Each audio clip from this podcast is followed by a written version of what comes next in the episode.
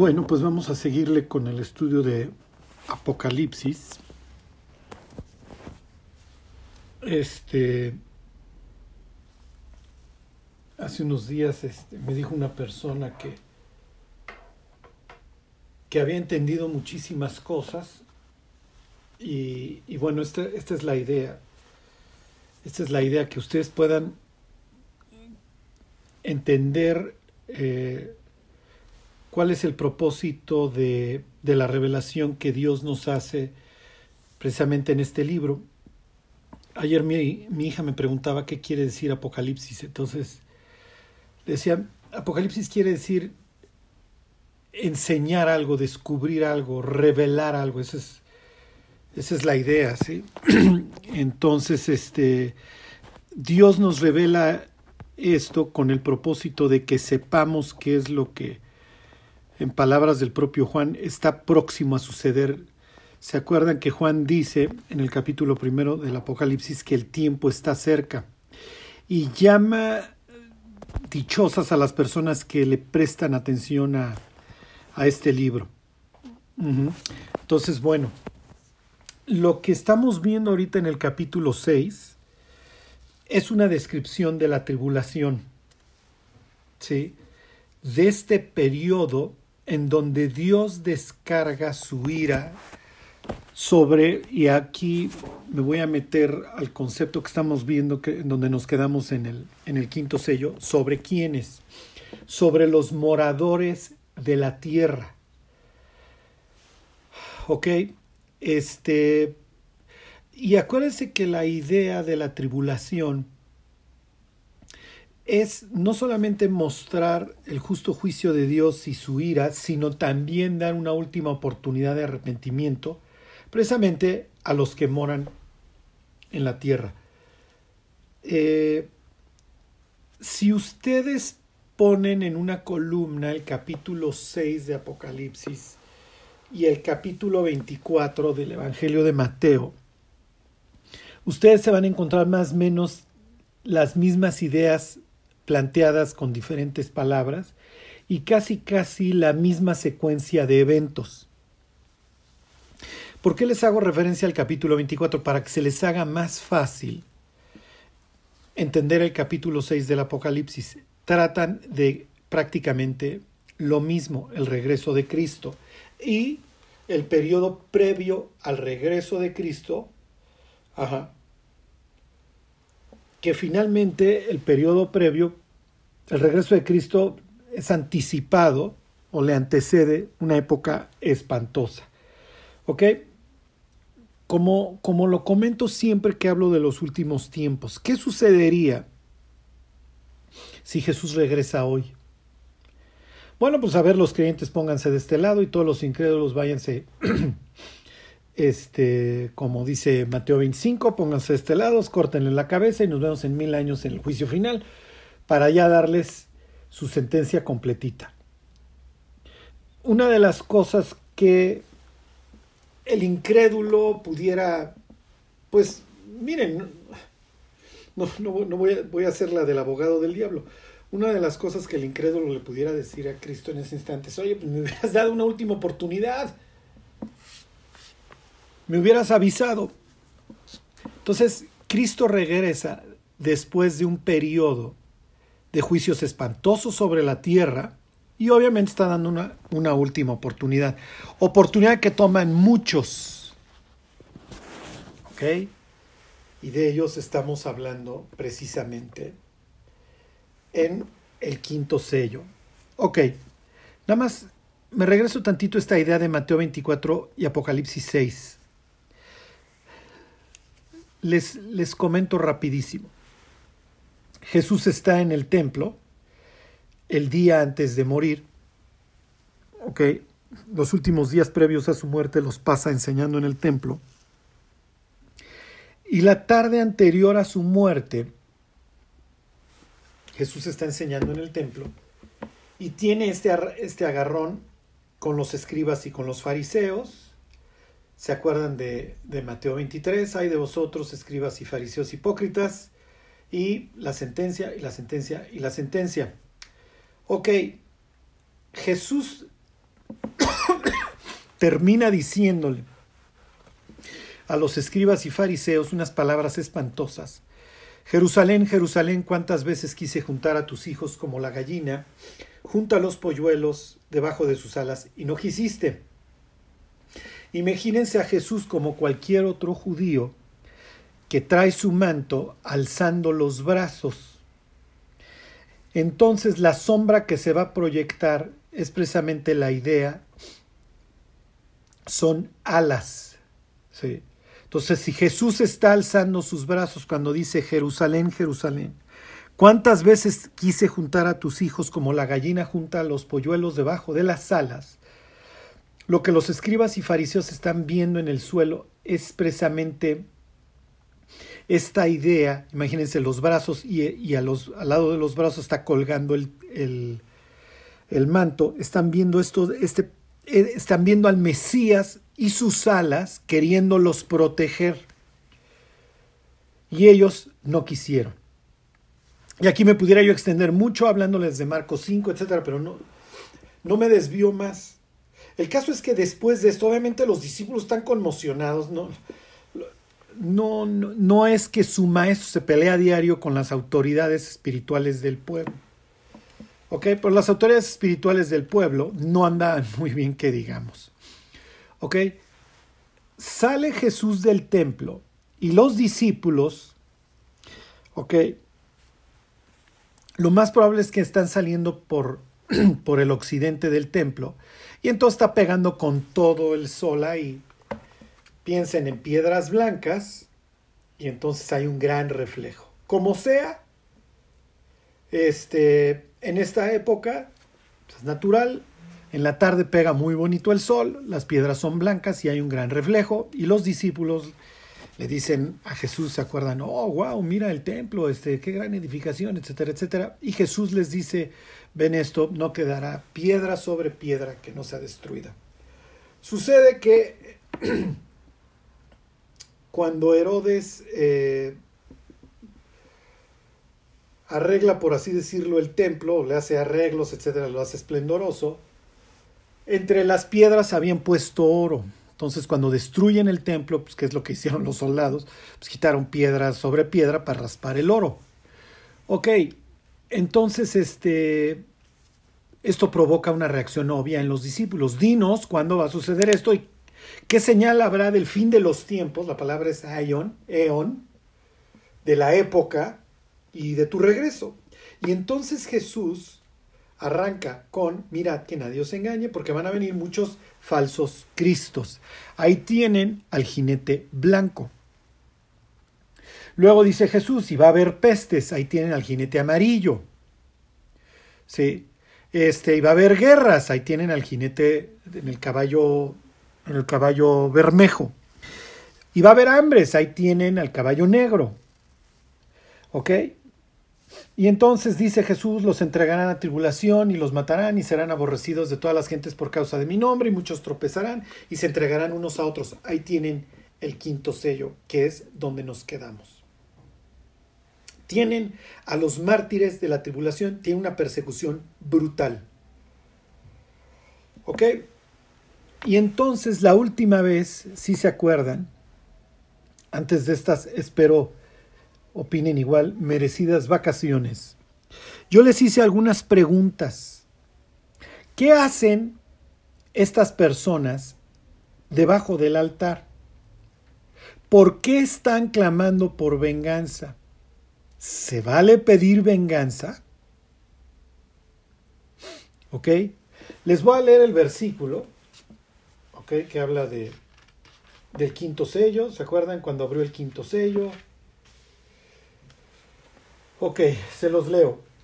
Es Apocalipsis 6.9. Cuando abrió el quinto sello, vi bajo el altar las almas de los que habían sido muertos por causa de la palabra de Dios y por el testimonio que tenían. Ok. Aquí nos está hablando precisamente de personas que mueren por dos causas que señala Juan. ¿Ok? por la palabra de Dios y por el testimonio que tienen. Misma idea del Evangelio de, de Mateo. Y luego dice, versículo 10, y clamaban a gran voz diciendo, ¿hasta cuándo, Señor, santo y verdadero, no juzgas y vengas nuestra sangre en, sobre quienes, en los que moran en la tierra? ¿Ok? Aquí ya les tengo que explicar varias cosas. ¿Qué implica esto de los moradores de la tierra? Que es una expresión que, si mal no recuerdo, se repite diez veces en el Apocalipsis. ¿Ok? ¿Cuál es la respuesta a la petición de venganza de, de estas almas? Versículo 11, se les dieron vestiduras blancas y se les dijo que descansasen todavía un poco de tiempo hasta que se completara el número de sus consiervos y sus hermanos que también habían de ser muertos como ellos. ¿Ok? Estas personas. Entonces, esto es bastante extraño. Están debajo del altar. Ok, esa era otra de las preguntas, ¿se acuerdan? ¿Cuál altar? Número dos, están pidiendo venganza. Número tres, se les responde dándoles vestiduras blancas. Se les dice que descansen y que se tienen que completar el número de sus hermanos y de sus consiervos. Y la pregunta más importante de todas, ¿quiénes son estas almas? ¿Ok? Si alguien estará pensando, oye Carlos, si me muero ahorita, me voy a ir debajo de este altar a clamar por venganza. La última, el último estudio de Apocalipsis se llamó, si mal no recuerdo, algo así como ¿A dónde van los que mueren? ¿Ok? Se los voy a responder de forma muy sencilla. Hoy, las personas que mueren van a dos sitios. Van al infierno o van al cielo. Y lo único que distingue si van al cielo o al infierno es una cosa, si se reconciliaron con Dios o no. Esto es muy importante. El infierno está lleno de pecadores, el cielo está lleno de pecadores. La única diferencia es que unos se arrepintieron y los otros no. Eso es todo. ¿Ok? Entonces, alguien preguntará, Oye, Carlos, pero es que como las almas se van al cielo ahorita, si la Biblia dice Jesús, dice el Salmo 37, que Jesús cita en, Mateo 5, que dichosos los mansos porque ellos recibirán la tierra por herencia, no va a ser en la tierra. Sí, sí, sí, sí, sí. Eventualmente regresamos, todavía no llegamos ni al capítulo 19, ni al 20 de Apocalipsis, ni al 21.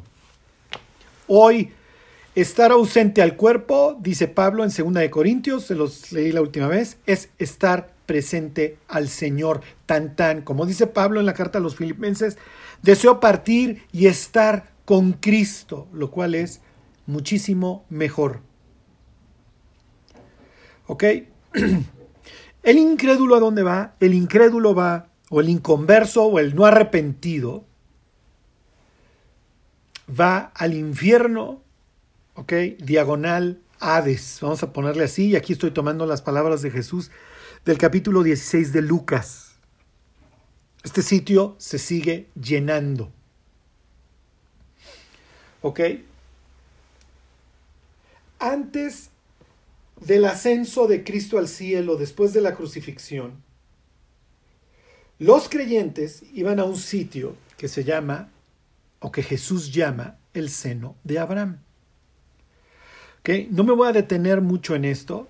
Les voy a dejar que lean Lucas 16, La historia de Lázaro y el rico. Este, ¿ok? Ahí leen acerca de la cima con ese, la división, el acantilado. Hoy los creyentes ya no van al seno de Abraham. ¿Por qué iban al seno de Abraham? Por una simple y sencilla razón porque el camino al cielo todavía no estaba abierto por el simple hecho de que el Mesías no había abierto el camino. Y aquí se tienen que leer la carta a los hebreos para entenderlo. ¿Ok? Dice el Salmo 22, versículo 4, en ti esperaron nuestros padres, esperaron y tú los libraste. Y luego se dedica a describir la crucifixión. Sí, el capítulo 22 de los Salmos, 900 años antes de que Cristo fuera crucificado e inclusive siglos antes de que a los persas se les ocurriera la crucifixión. Okay, entonces no me quiero detener mucho en esto porque me nos alargamos mucho. Lo que sí quiero que entiendan es que el creyente que hoy muere va al cielo. Ya no se va al seno de Abraham. ¿Ok? ¿Por qué? Porque ya se va a la presencia de Dios. ¿Por qué? Porque Jesús abrió un camino que la carta a los hebreos llamaría nuevo y vivo. Por el camino nuevo y vivo que Dios nos abrió a través del velo. Esto es de su carne. ¿Ok? Entonces, había un impedimento, había un velo, si así lo quieren ver, para acceder al cielo. Jesús lo abrió a través de su muerte. Por eso, los que estén pensando en el velo estarán pensando, ay, sí es cierto, Charlie, cuando Jesús murió, el velo se rasgó. Exactamente. Y entonces dice Pablo que hoy estar ausente al cuerpo es estar presente al Señor. Y dice la carta a los hebreos que, que nos hemos acercado a la Jerusalén, la celestial dice, se los voy a leer, no sé si se los leí la última vez, es este capítulo 12 de la carta a los hebreos. Ya, nada más para que si alguien está pensando, no, es que se van al seno de Abraham, no, es que se quedan dormidos en la tierra, no. Las almas de los creyentes hoy pues, se van al cielo. Este. Entonces dice.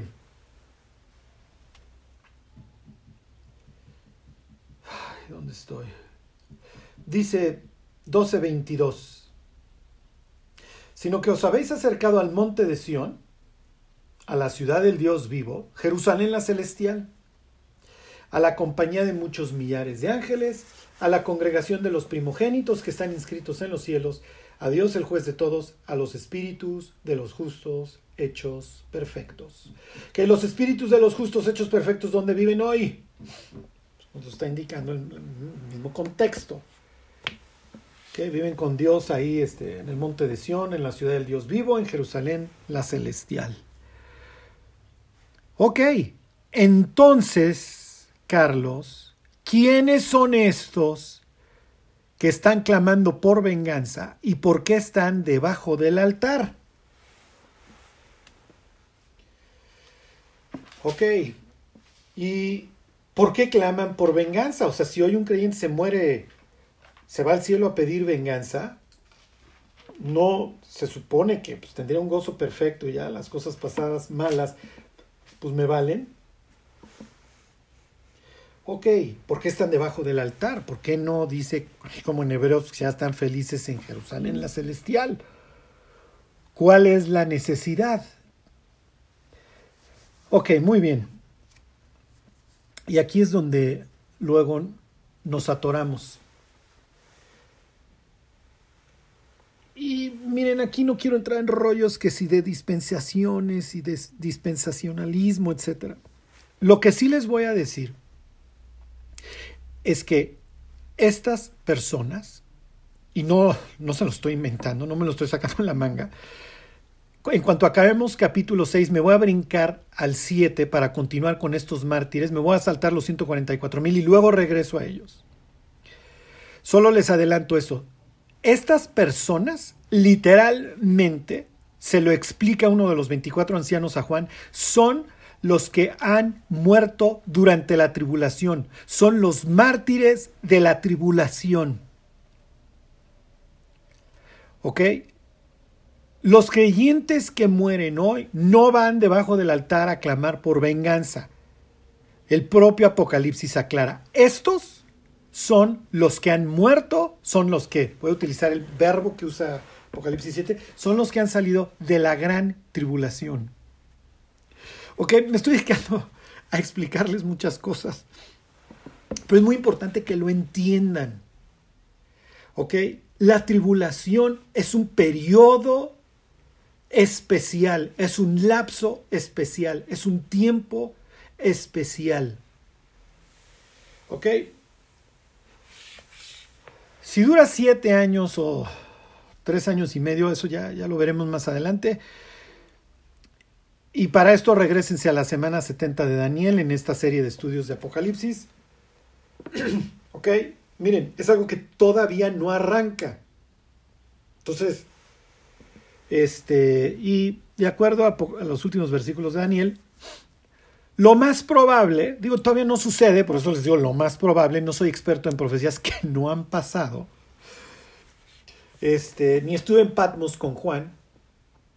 Entonces, al igual que ustedes, tengo el texto a la mano, intento tener cosas del contexto y el resto de la Biblia, pero es con lo único que podemos operar, ¿ok? Este, lo más probable es que dura siete años. Lo que sí aclara la escritura es que estos son los que mueren los mártires de la tribulación. ¿Ok?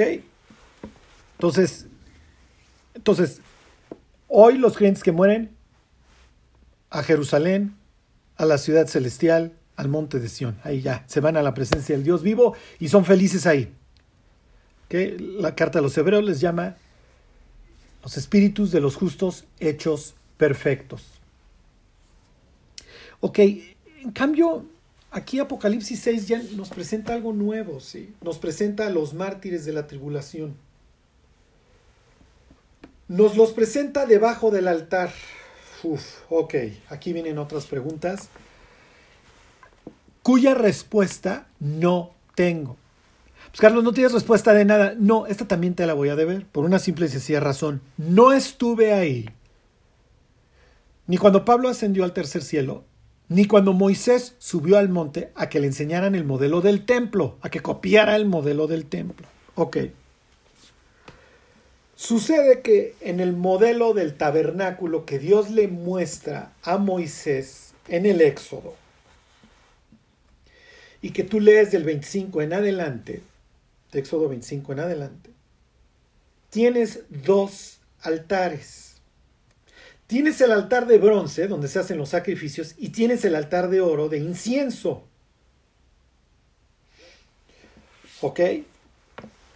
Pregunta número uno. En el modelo original, en el cielo, el templo de Dios tiene altar del sacrificio. Bueno, pues si Dios le dijo a Moisés que lo copiara tal cual, quién sabe. Y digo, no, no, no les quiero meter rollos en el cráneo. Hay muchos creyentes muy serios y que saben mucho de la Biblia que dicen, no, en el cielo no hay altar de bronce no es necesario. Está bien. No sé. Les digo, yo no estuve ahí con Moisés. Y cuando Pablo ascendió hasta el tercer cielo, pues habría que preguntarle, oye, ¿y había altar de bronce?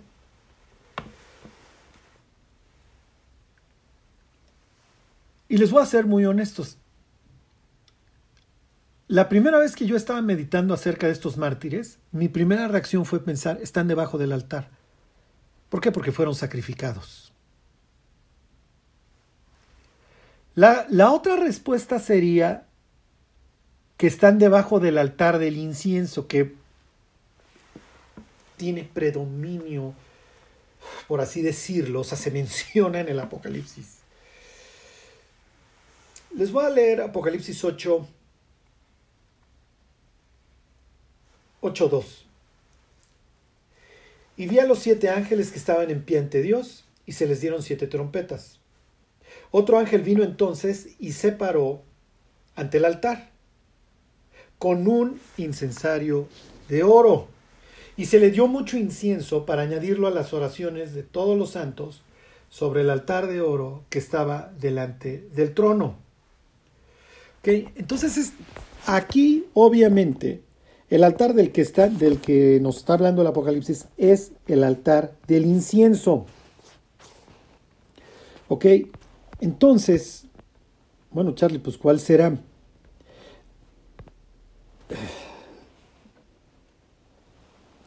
Este,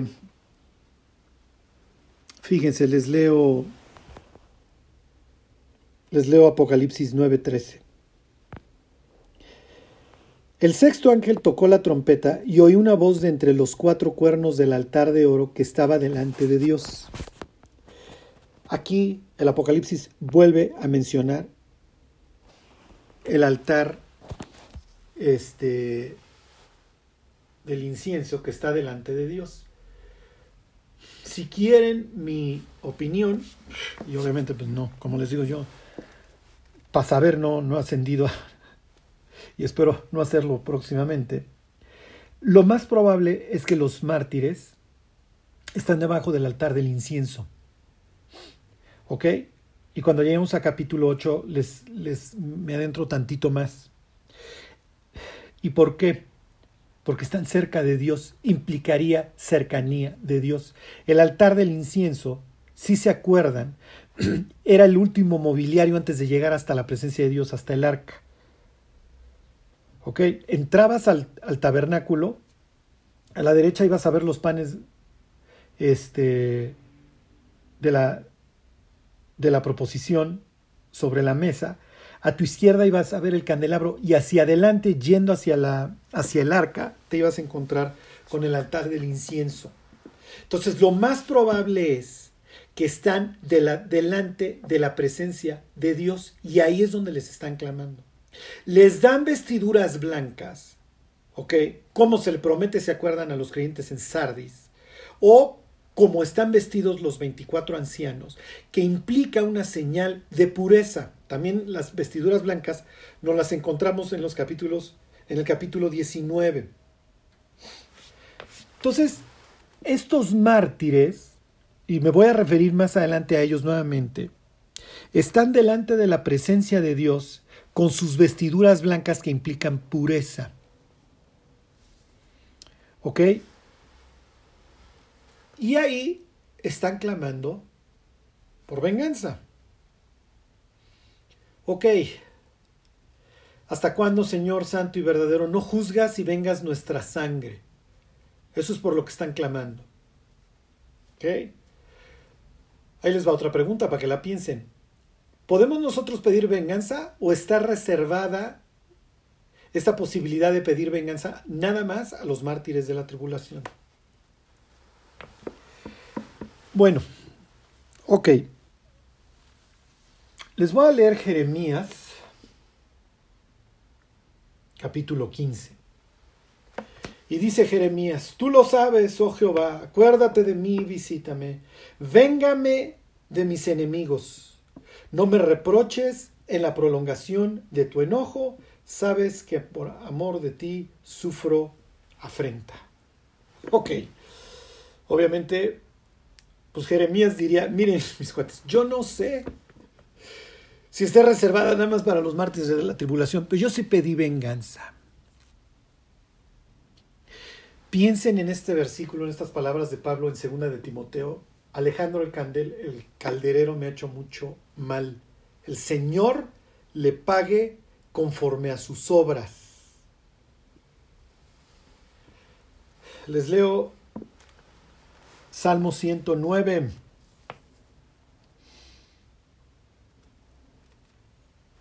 Se está quejando David. Oh Dios de mi alabanza, no calles, porque boca de impío y boca de engañador se han abierto contra mí. Han hablado de mí con lengua mentirosa. Con palabras de odio me han rodeado y pelearon contra mí sin causa. En pago de mi amor han sido adversarios, mas lloraba. Me devuelve el mal por bien y odio por amor. Fíjense la oración de David.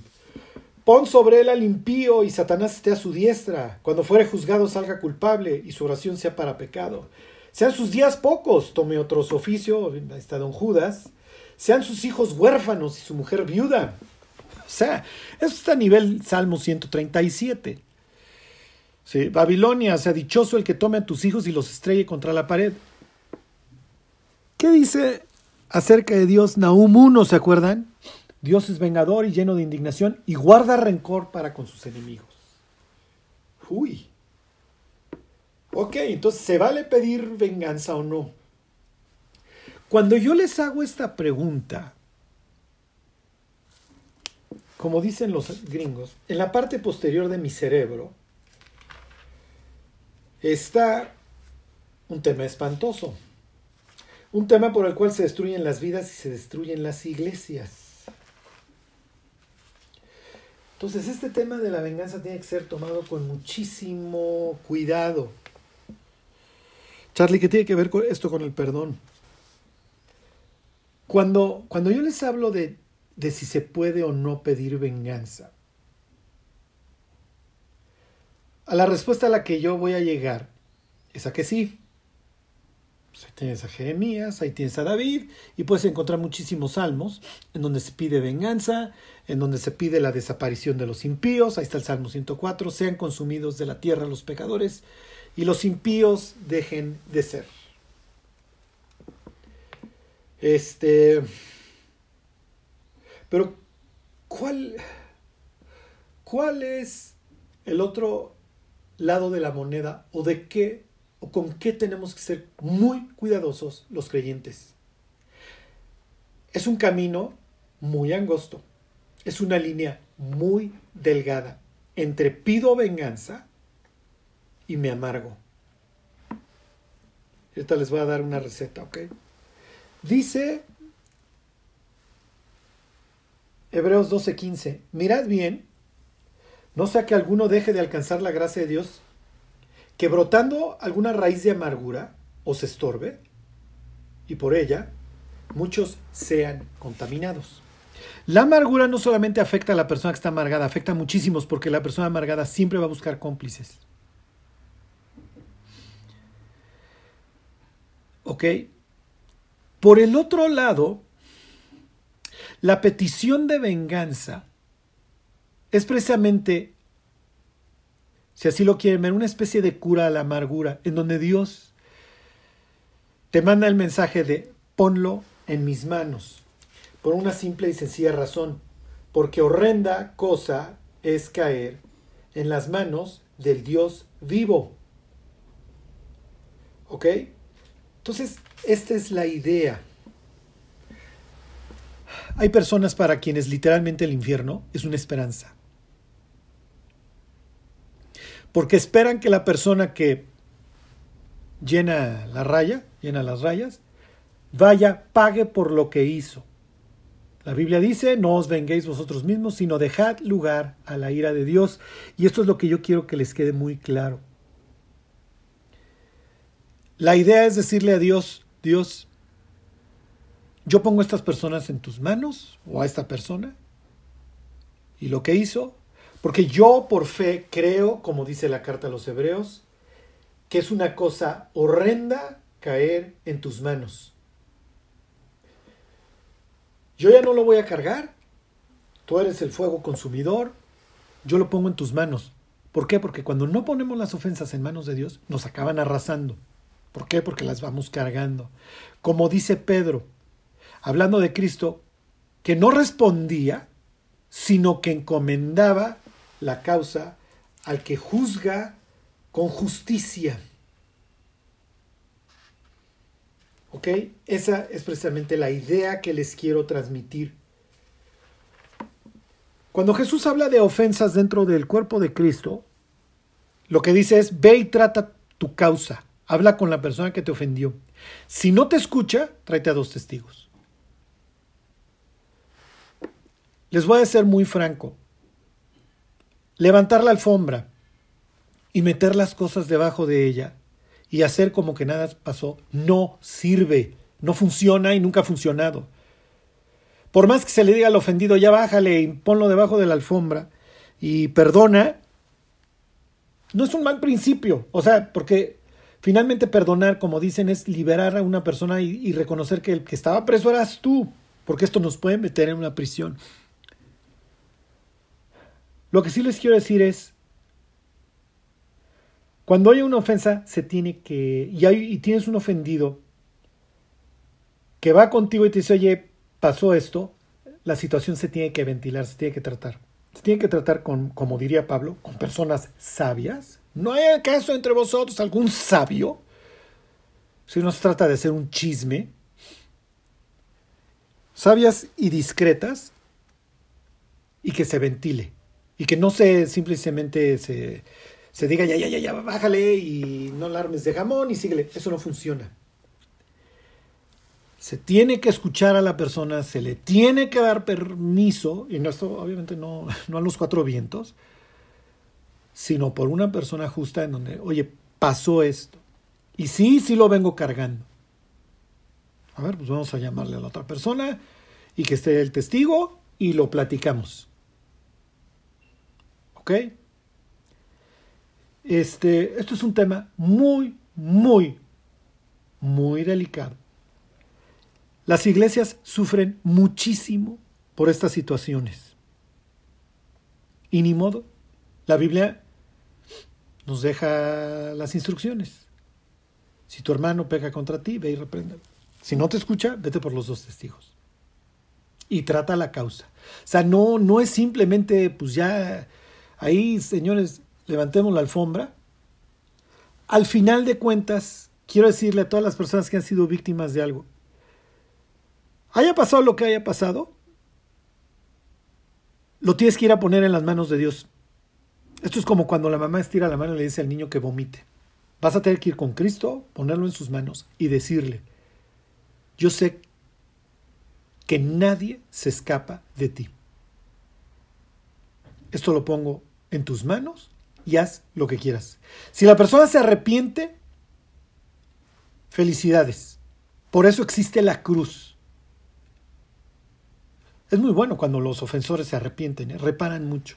Si la persona no se arrepiente, ya tratarás tú con ella y la persona cosechará ya sea el infierno o lo que tenga que cosechar. Y recuerden, Dios no puede ser burlado. Nadie vence al sistema, nadie. Por eso existe una cruz. Y por eso existe un infierno. Y las personas van a través de la cruz al cielo o se van fuera de la cruz al infierno, pero no hay otro camino, no hay atajos. ¿Ok? Y les repito, lo más importante es, no hay lugar a la amargura en la vida del creyente. Esto nos arrasa. Y el diablo se va a poner de nuestro lado o en nuestra contra según le convenga para destruir nuestra vida y nuestro testimonio. Y cuando alguien nos ofende, lo primero que hace nuestro abogado, le hace, en este caso Satanás, es, uy, mira lo que te dijo, uy, yo por menos de eso. Y no se vale, y no te lo mereces, y no esto, y no el otro. Con el único propósito de que te amargues, que abandones la carrera y te vayas a las tribunas a agarrarte a trancazos. Y que te dejes la carrera, te vayas a, a la tribuna y veas quién fue el que te gritó de groserías y te pongas agarrarte a golpes y la carrera que tenías que correr con la nube de testigos de la que habla la carta a los hebreos la dejaste de correr. No, no, no. ¿Ok? Entonces se va a leer con Dios, por supuesto, aparte de que no lo hemos engañado un solo segundo y decirle, Dios, pasó esto, sí lo traigo atravesado, lo vengo a poner en tus manos. En el caso de los mártires de la tribulación, explícita su explícito su clamor de venganza, ¿ok? Van a sufrir horrible.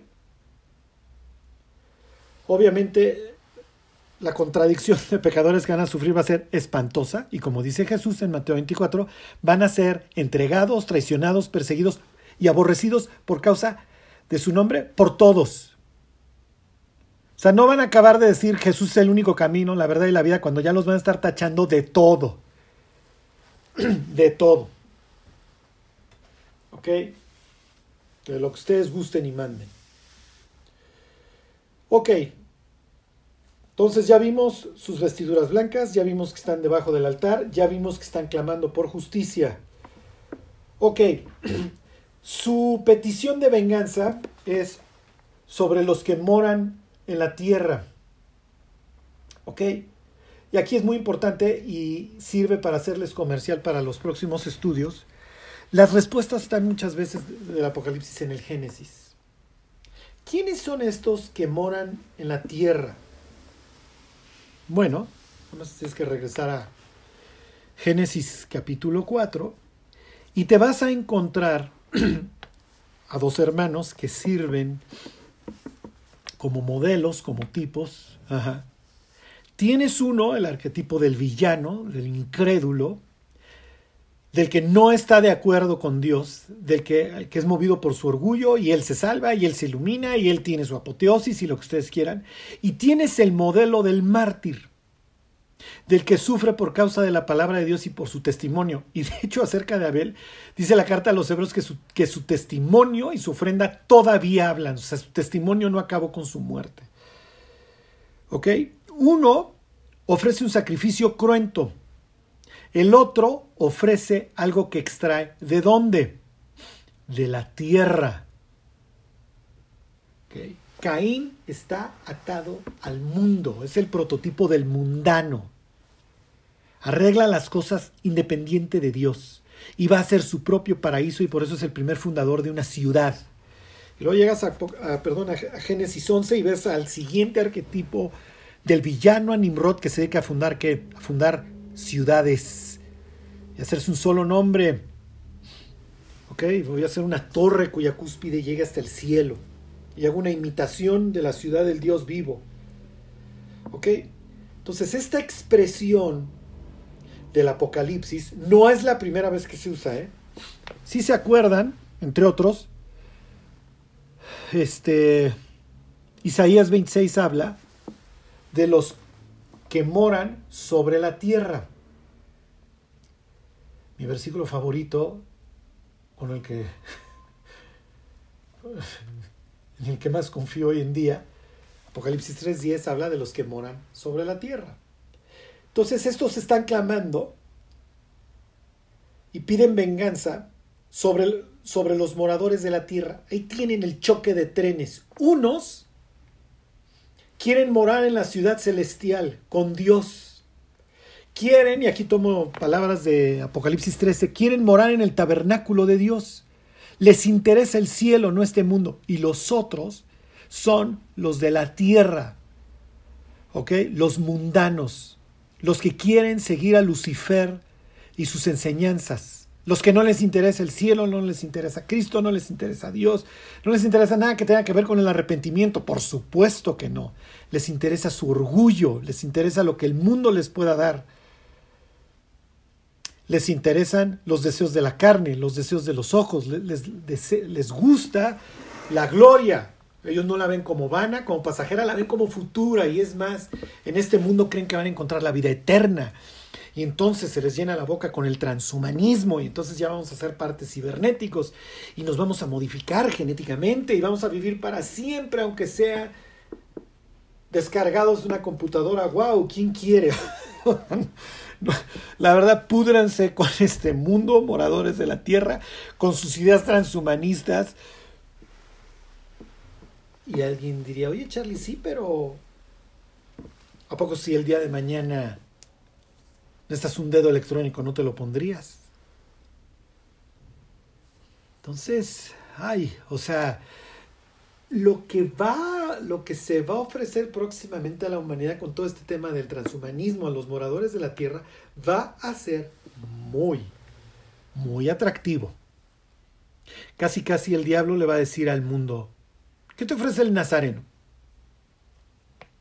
¿Es un cuerpo perfecto? Yo también. Ya te puedo hacer que no, que no envejezcas. Yo conozco el genoma humano perfectamente y sé dónde está la parte dañada. Yo fui, yo fui el que le dijo finalmente a Eva que comiera de algo que la iba a dañar. Yo sé dónde te lo arreglo. ¿Quieres ser joven? Nada más cuídate que no te atropellen, que no te corten la cabeza. Entonces los pongo a pensar, y los que les guste el chisme y los gummy bears, pónganse a estudiar sobre el transhumanismo. Ok. Entonces su lucha es contra los moradores de la tierra. Ok, les voy a leer Isaías 26, 21, porque he aquí que Jehová sale de su lugar para castigar a quién? Al morador de la tierra. Esta es nuestra esperanza acerca del rapto. ¿Ok? Que el versículo de arriba dice, le dice al pueblo de Dios que se meta a sus aposentos mientras Dios sale a juzgar a los moradores de la tierra. Y en Apocalipsis 3.10 Dios dice que nos va a guardar de la hora de la prueba que vendrá sobre el mundo entero para probar a quienes, a las mismas personas, a los moradores de la tierra, los que moran sobre la tierra. ¿Ok? Entonces técnicamente, y esta es nuestra esperanza, los creyentes vamos a ser guardados mientras se castiga a los moradores de la tierra. Entonces, en ese sentido, no habría posibilidad de que acabáramos debajo del altar clamando por venganza. Ok, déjenme ver, les leo otros versículos. Fíjense, dice Apocalipsis 11:10, y los moradores de la tierra se regocijarán sobre ellos, sobre los dos testigos, ya llegaremos a ellos, y se alegrarán y se enviarán regalos unos a otros, porque estos dos profetas habían atormentado a quienes, a los moradores de la tierra, tienen el choque de trenes, ahí tienen a los testigos de Dios, los profetas, luchando contra quienes, contra los moradores de la tierra. Dice Apocalipsis 12:12, 12, por lo cual alegraos cielos y los que moráis en ellos, en contra de quienes, hay de los moradores de la tierra y del mar, porque el diablo ha descendido a vosotros con gran ira, sabiendo que tiene poco tiempo. Les leo el último, nada más esto era ejemplo cuando vean moradores de la tierra. Y la adoraron todos los moradores de la tierra cuyos nombres no estaban escritos en el libro de la vida del Cordero, que fue inmolado desde el principio del mundo. Ok, ¿qué más nos falta de Apocalipsis 6.5? No es lo último que les voy a decir este, acerca de estos mártires. Acuérdense, el capítulo 7 les dedica mucho y me faltan decirles cosas del contexto. Cuando los creyentes en Asia Menor recibieron el Apocalipsis, ellos entendieron muchas cosas y había cosas muy frescas en su mente acerca de la persecución, ¿ok? Y que tiene mucho que ver con esto y que lo van a ver y está increíble. Bueno, termino con el versículo 11. Y se les dieron vestiduras blancas y se les dijo que descansasen todavía un poco de tiempo. ¿Hasta cuándo? Hasta que se completara el número de sus consiervos y sus hermanos, que también habían de ser muertos como ellos. Ok, espero que esto... Espero que lo que les voy a decir a continuación nos reconforte a todos. Nuestros cabellos están contados. El número de los mártires de la tribulación Mártir se encuentra la, palabra ahí en Apocalipsis 16 y de ahí obtienes la palabra testigo. Ok, Martos, si mal no recuerdo.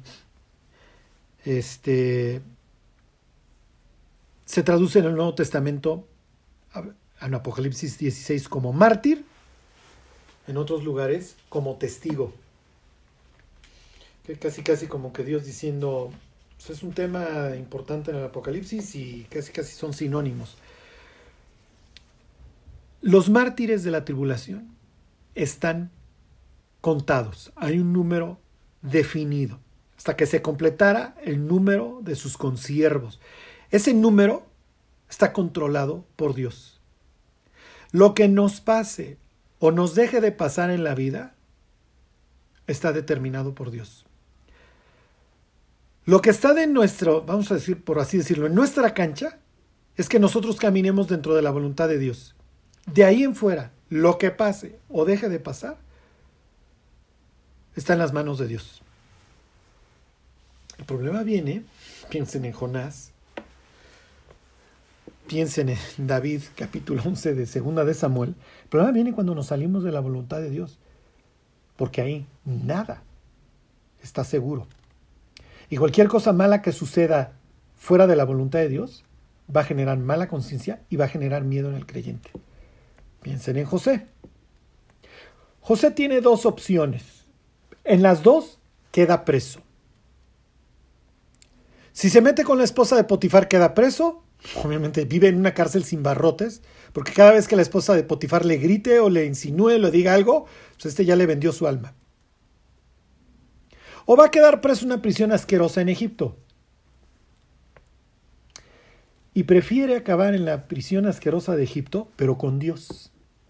Pero Jehová, ¿se acuerdan esta expresión constante en la vida de José? Pero Jehová estaba con José, aún dentro de la prisión.